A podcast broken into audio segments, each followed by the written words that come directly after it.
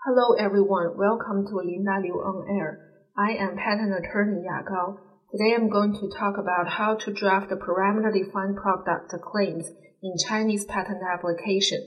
When an uncommon parameter or a self-defined parameter is used in the claim, usually it is necessary to explain the definition and or the measuring method of the parameter in detail, even though a parameter is common if its definition or standard is unclear or if the value of the parameter varies due to different measuring conditions, the specification should present definition and or measuring method.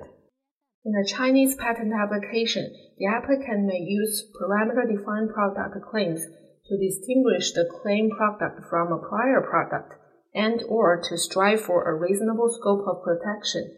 With the fast scientific development nowadays, the characterizing means has been enriched, resulting in a variety of expressions of parameter features which enrich the expression of parameter-defined product claims.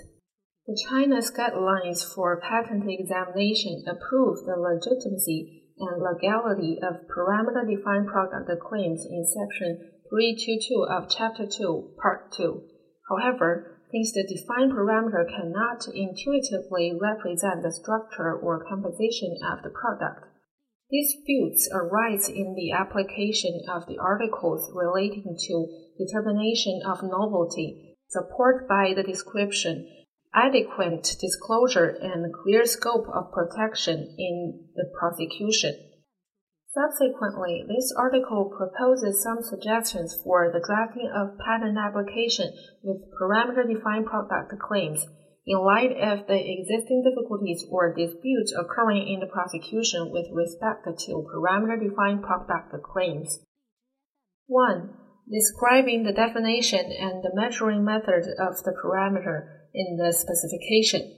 For a parameter-defined product claim, the scope of the protection depends on the parameter. Therefore, it is crucial to clearly define the parameter. If an office action is issued to point out that the parameter is unclear, usually the applicant needs to explain or amend the parameter based on the specification. Thus, failing to accurately specify the concept of the parameter in the specification in the drafting stage will make it difficult to clarify the definition of the parameter during the prosecution. Even for a common parameter, if its definition or standard is ambiguous or if the value of the parameter varies due to different measuring conditions, the specification should specify the definition and or measuring method. For example, in terms of a parameter relating to hardness, since there are several types of hardness, such as Shore hardness, Rockwell hardness, pencil hardness, indentation hardness, and so on, the standard or measuring method of the hardness should be specified. For another example, when specifying a parameter relating to viscosity, the temperature at which the viscosity is measured should be specified since viscosity is closely associated with temperature. When an uncommon or a self-defined parameter is used in the claim, usually it is necessary to detail the definition and or the measuring method of the parameter in the specification. When a new parameter defined by a mathematical formula involving a plurality of parameters is used to define the claim, the specification should include the definition and or the measuring method of each of the parameters as well as the measurement unit of each of the parameters to be introduced into the formula. 2. Describing the method for obtaining or adjusting the parameter in the specification. In a case where the specification does not describe in details how to obtain the parameter defined in the claims, particularly when the parameter is an uncommon parameter or self-defined parameter, the examiner will probably question whether the specification contains adequate disclosure on the grounds that the public may be unable to implement the patent. A typical example of risky drafting is to state in the specification that a parameter x is adjustable depending on the type and the proportion of a raw material and state in the examples and raw materials resin A and resin B are formulated in a suitable proportion and mixed adequately to obtain a composition with the composition's parameter x measured to be y. In fact, the above description fails to specify how the type and the proportion of the raw materials affect the parameter x. If the problem of inadequate disclosure is pointed out during the prosecution, the applicant will find it necessary to argue that it is known in his field how to adjust the parameter x according to the type and proportion of the raw materials. However, such argument is scarcely convincing and may even have adverse effect on the argument for the inventiveness, non-obviousness. Therefore, the specification should provide suitable disclosure about the factors affecting the parameter and the method for obtaining the parameter. A typical exemplary improvement to the above description is to elaborate that a raw material resin A may be a specific type with examples described.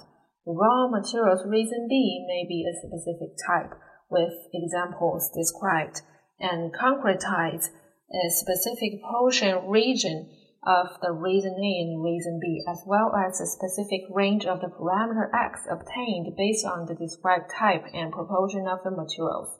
Meanwhile, the example may show how the raw materials resin A and resin B are formulated in a certain proportion indicated by a number and appropriately mixed to generate a composition with a parameter x of the composition measured to be y. As further improvement, a plurality of examples of the product may be designed, each with different parameters obtained under different manufacturing conditions. The questioning of inadequate disclosure will be more convincingly eliminated if the specification provides detailed description of the factors affecting the parameter and multiple examples demonstrating a regular pattern occurring between the parameter and the raw material or the manufacturing conditions. 3. Providing multiple comparative examples in the specification. In the prosecution, usually the novelty of parameter-defined product claims is determined based on the novelty deducing principle. Accordingly, it will be easier to refuse novelty rejections if a comparative example corresponding to the cited prior art is described in the specification.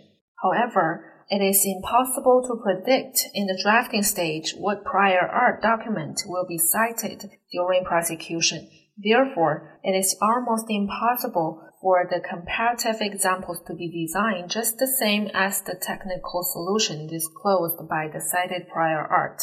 In this case, the specification may describe a variety of comparative examples that lack the parameter feature due to various possible factors, so that even the specification does not include a comparative example that is identical or similar to the prior art.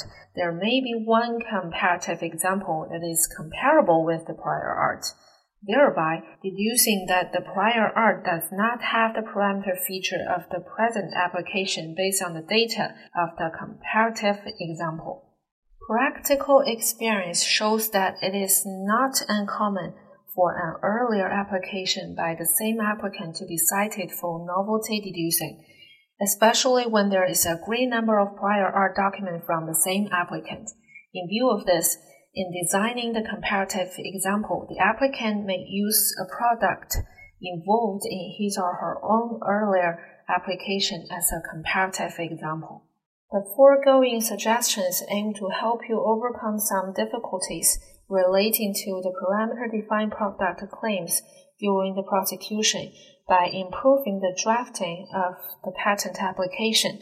Despite of the aforementioned, to draft the product claims and the specification often needs to consider the technology and the relevant legal terms in the connection of the technical field and the characteristics of the claimed product. That is all for today's topic. Hope you find it helpful. I am Ya Gao and see you next time.